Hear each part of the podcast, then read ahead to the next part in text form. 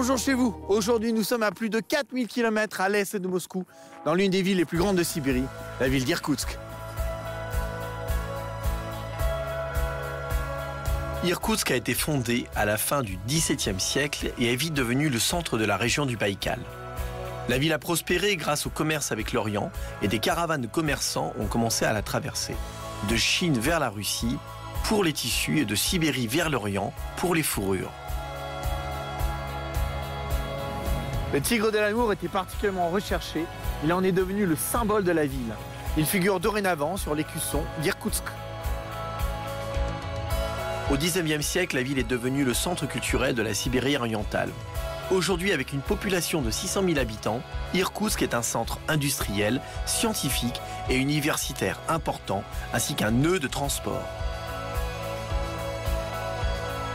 Les grands espaces et la beauté naturelle de la Sibérie ont conquis le cœur de notre invité d'aujourd'hui. Il s'appelle Benoît de Huit, il nous vient de Belgique et il a ouvert ici même sa brasserie belge. Allons faire sa connaissance.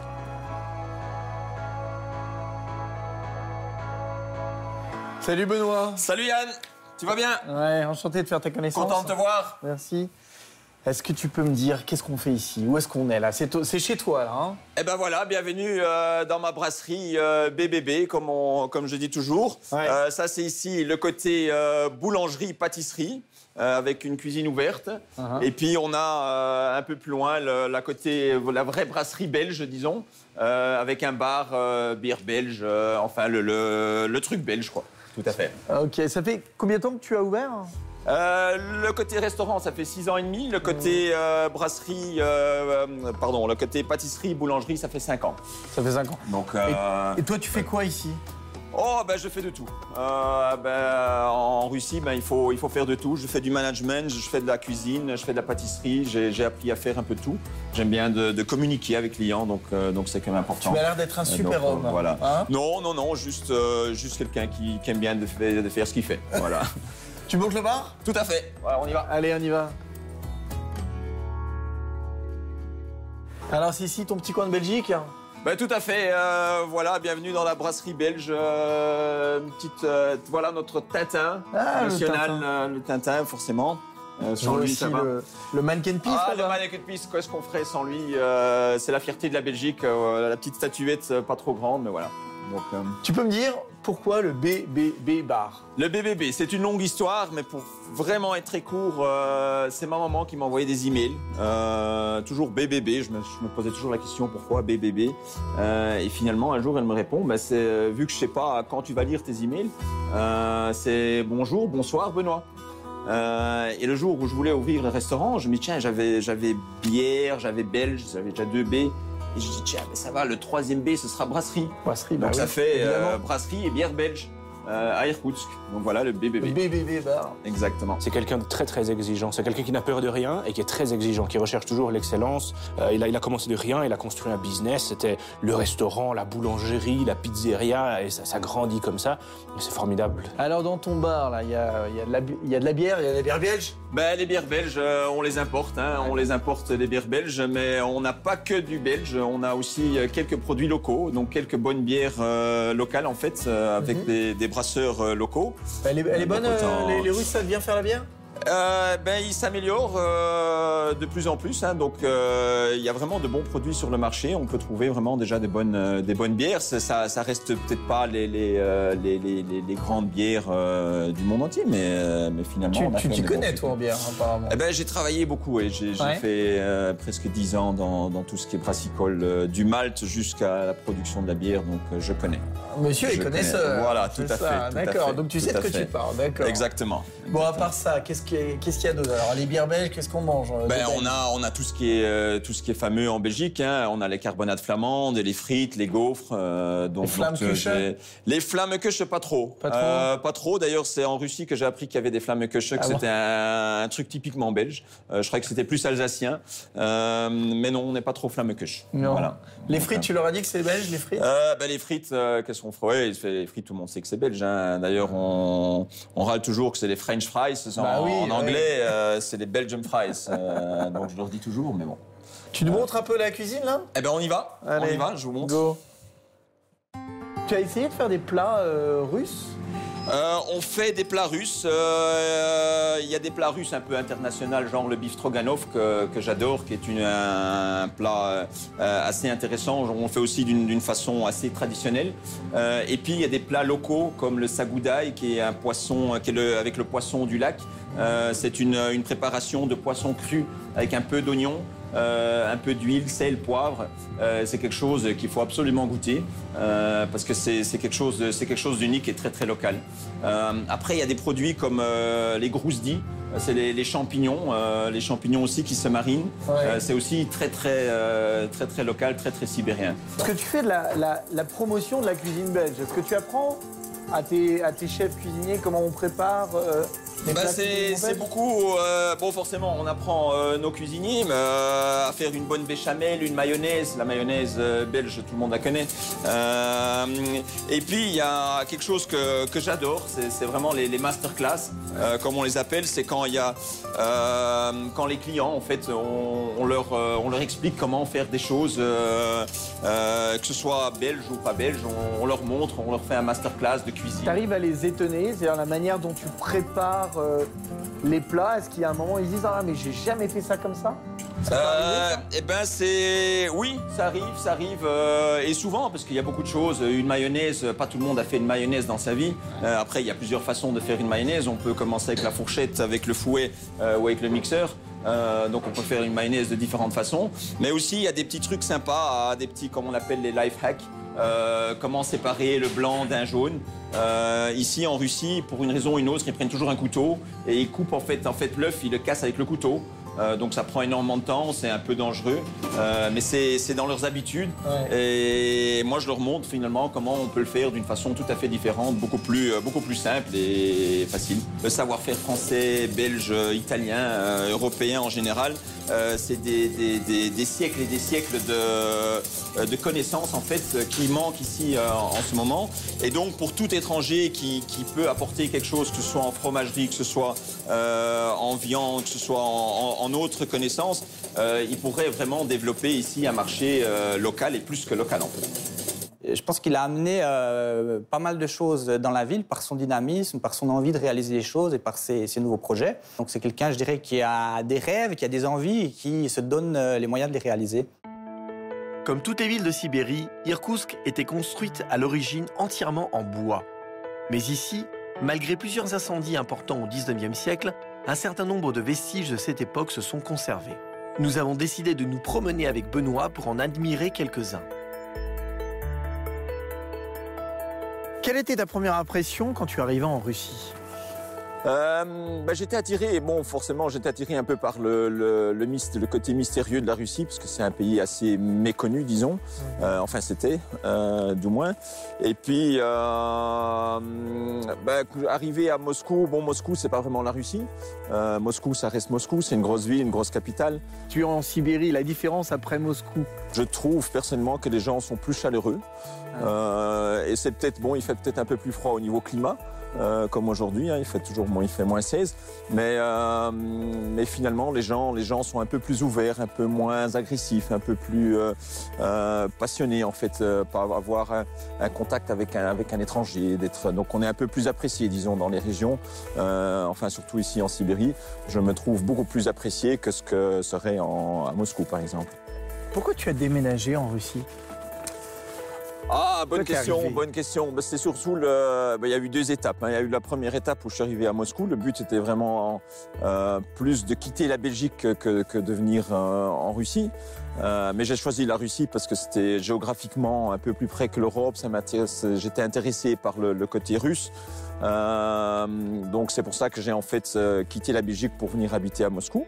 D'accord. Euh, puis j'ai eu l'occasion de travailler à Moscou, euh, ce qui m'a donné une opportunité de, de- de rester et de vivre la culture russe. euh, que je trouve passionnante. Euh, et puis avec le, le travail que j'avais, j'ai eu, j'ai toujours pas compris si j'ai fait une connerie au boulot ou pas, mais j'ai eu l'occasion, on m'a envoyé en Sibérie euh, pour travailler dans une brasserie ici à 40 km d'Irkoutsk. Euh, c'est comme ça que je suis arrivé. Euh, bah, en Sibérie, euh, à Irkoutsk, et, puis j'y suis resté parce que je suis, passionné par, euh, par la nature, par le Baïkal. Benoît de Witt est né en 1978 à Courtrai, dans la Flandre belge. Ses parents y sont libraires et Benoît fait toute sa scolarité à Courtrai. À 18 ans, il part à l'université de Louvain pour suivre des études d'ingénieur agronome. Après avoir obtenu son diplôme, Benoît commence à travailler dans le domaine de la brasserie, d'abord à Bruxelles, puis à Anvers. Cherchant à élargir ses horizons, Benoît décide de se lancer dans l'aventure dans l'un des nouveaux pays émergents de l'époque, la Russie. En janvier 2006, il arrive pour la première fois à Moscou pour étudier le russe de manière intensive pendant six mois. En même temps, Benoît cherche un travail et il est embauché par le brasseur belge AB InBev à Moscou. Dans le cadre de son travail, Benoît visite des brasseries en Russie, en Ukraine et en Europe centrale. En 2011, il est envoyé en Sibérie pour devenir directeur de la brasserie d'Angarsk. C'est à cette époque qu'il rencontre son épouse sibérienne, Tatiana. Après deux ans, Benoît décide de quitter la brasserie pour ouvrir un restaurant. D'abord à Angarsk, puis dans la ville d'Irkoutsk. En 2016, il ouvre une boulangerie-pâtisserie agrémentée d'une cave à vin depuis l'année dernière. C'est sympa, dis donc, chez toi. Ah bah oui, c'est ma petite, euh, ma fierté, ma petite maison en bois, comme je dis, euh, en Sibérie. C'est toi qui l'as faite? Euh, c'est moi qui l'ai dessiné. Je ne l'ai pas construite de mes propres mains, mais euh, c'est quasi tout comme. J'ai mis beaucoup de, beaucoup de temps, beaucoup de, beaucoup d'imagination. Et je vois que tu as la, la fameuse boukanka euh, russe, là, c'est ça? Ah, ça c'était un rêve. C'était un rêve depuis que je suis, ouais, depuis que je suis en Russie. euh, j'ai toujours voulu. j'ai- J'aime bien les, les- les- les trucs finalement russes. Euh, Voilà. Et puis la, la, la boukanka, ça, se- ben, c'est, c'est- c'est le design russe, c'est la qualité russe. Ça casse euh, très souvent, Ouais. mais tu la répares comme ça. Pas mal, pas mal. T'as quoi, là euh, C'est le, c'est un, c'est un chaudron, là C'est quoi, ça? C'est un, c'est un chaudron, exactement. C'est ce qu'on appelle le Sibirski Chan. Euh, c'est en fait un- une grosse marmite avec, euh, avec de l'eau. On, met du- on met du feu en dessous. Ouais. Euh, ça chauffe. On chauffe généralement jusqu'à 50-55 degrés. Et puis on reste là pendant une heure ou deux heures dans, dans un bain chaud. On discute. c'est un- une activité super sympa à faire avec les amis. Et alors là, j'entends beaucoup de, beaucoup de bruit, là. C'est Ouais, quoi? Ouais, bah ça C'est les chiens? ce sont mes chiens. Voilà. Ah, je t'avais pas dit? Non. Je t'avais pas non. dit encore? Voilà, c'est mes, euh, mes 13 euh, huskies. Euh, 13 huskies, mais Voilà. ils sont magnifiques. Donc, euh, donc c'est ma, bon, c'est aussi ma fierté. C'est comme, mes- c'est comme mes enfants. C'est, c'est, c'est inouï. Je vais courir, courir avec eux tous les jours. C'est ici surtout tu maintenant cours en après hiver. tes chiens? Ben, en fait, non, eux courent, eux courent. Je dis toujours que je vais courir, mais je, je cours. Enfin, eux courent. Moi, je, je, je conduis, disons comme ça.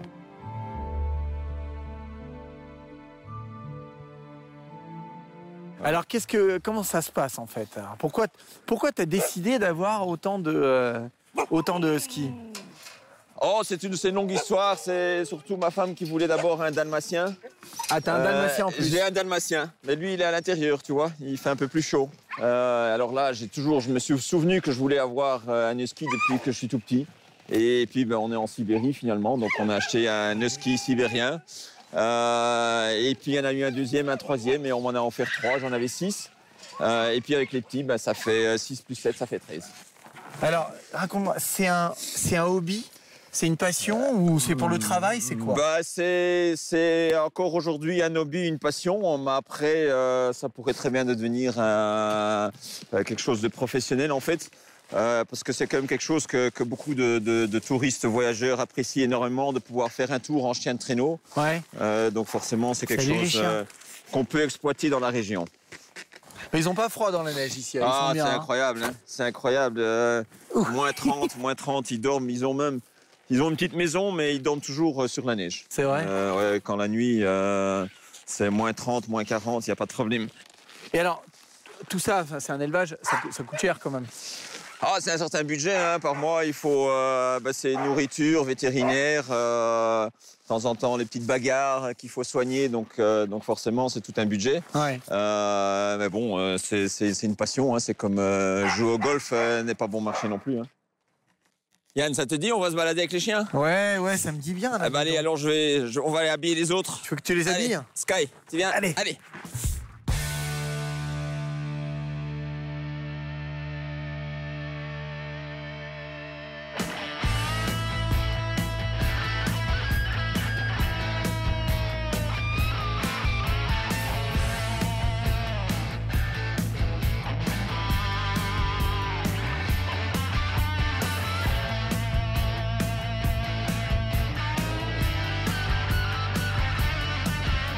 Sont tes loisirs? Qu'est-ce que tu fais en dehors de... de, de... Je- je- je- Les chiens, c'est déjà une passion? Ouais, bah, bon, le, res- le restaurant, ça prend beaucoup de temps. Les chiens, euh, je dirais euh, tout autant. Mmh. Euh, et j'adore, bah, j'adore les autres sports. Euh, en été, je fais un peu de rugby.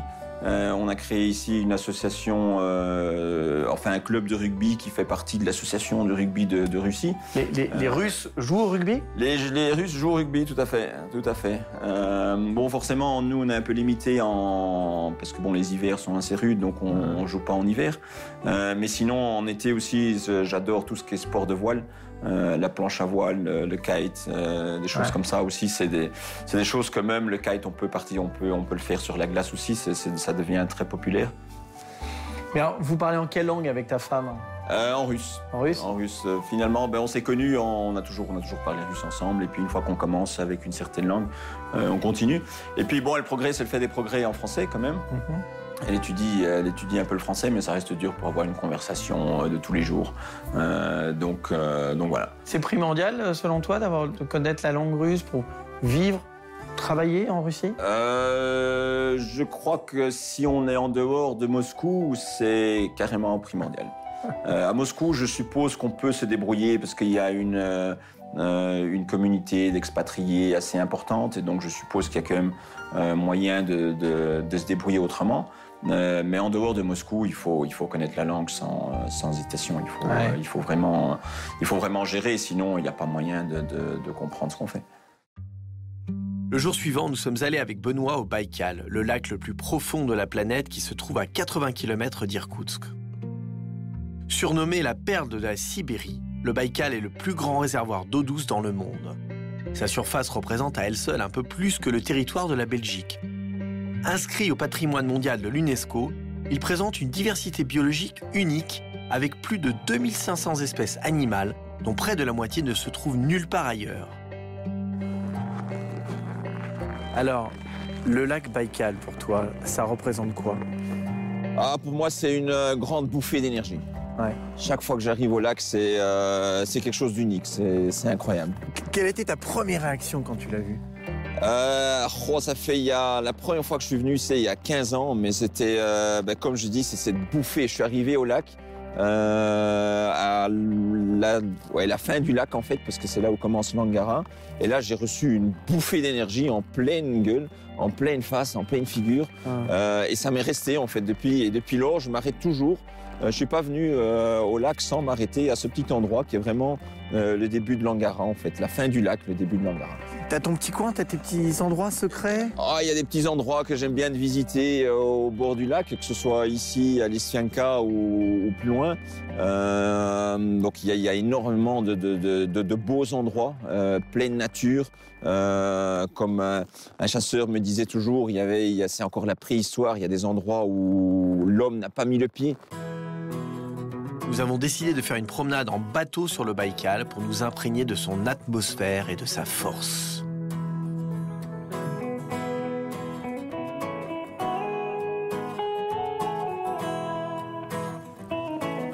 Bon, dis donc, il fait un peu froid là. hein Bah, ça va, hein, il fait quoi On est à moins, combien 20, moins 20 Moins 20. Mais alors pourquoi 20. le lac Baïkal, il est pas gelé?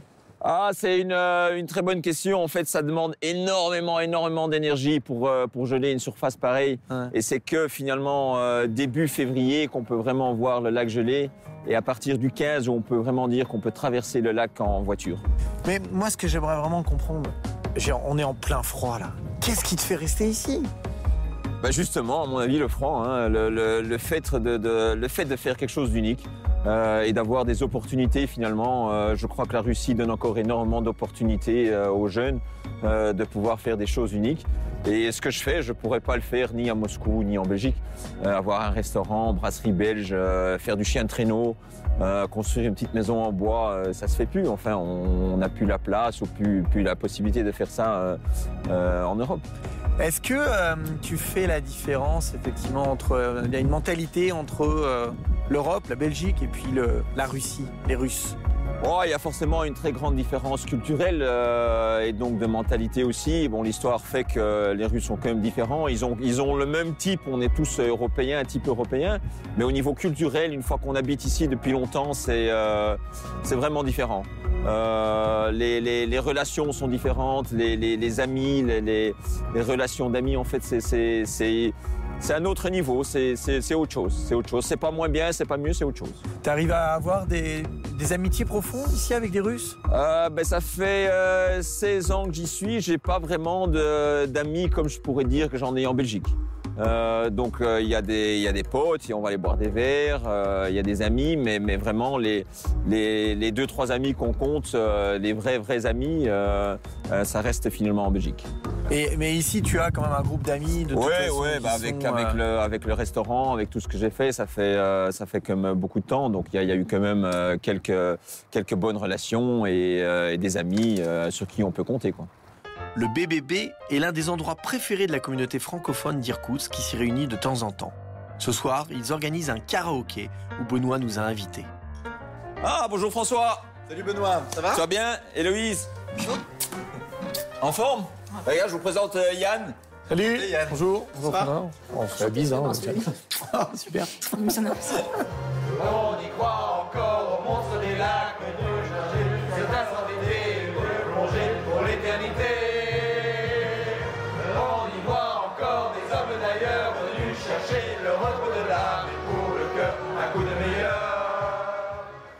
Qu'est-ce qui te manque le plus en Russie? Il n'y a pas ce contact social comme on, comme on connaît en, en Belgique. Qu'est-ce que la Belgique pourrait apporter à la Russie? Il y a énormément d'entreprises qui font de bonnes choses, euh, mais je crois qu'avec avec un, un savoir-faire euh, européen, que ce soit belge, français ou autre, euh, je crois que ce serait encore nettement mieux. Où est-ce que tu te vois dans 10 ans? Ben, je crois que je me, je me vois encore toujours ici. Je me suis, je me suis pas mal investi, euh, que ce soit au niveau business et au niveau privé. Euh, maintenant aussi, avec, avec les chiens, je vois- je vois pas les amener euh, autre part qu'ici, parce que je crois qu'ils pourraient être que heureux en Sibérie où il fait vraiment froid. Donc, les amener en Belgique, ce serait exclu de toute façon. Donc, donc, je me vois vraiment être ici encore ouais, dans les dix prochaines années. Je vois pas pourquoi je partirais. Qu'est-ce que c'est pour toi la Sibérie En trois mots? froid, euh, chien, et puis euh, troisième mot, euh, chaleur. Je te remercie, on a passé un excellent moment. Je te souhaite une bonne continuation, beaucoup de, beaucoup de clients et puis plein de ski à nouveau. Yann, un tout grand merci à toi. À bientôt. À bientôt.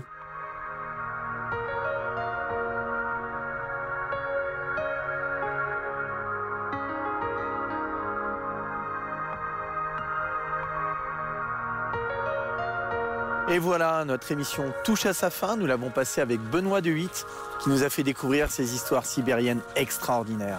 De nouveaux lieux, de nouvelles personnalités tout aussi intéressantes vous attendent. Je vous dis à très bientôt sur RT France.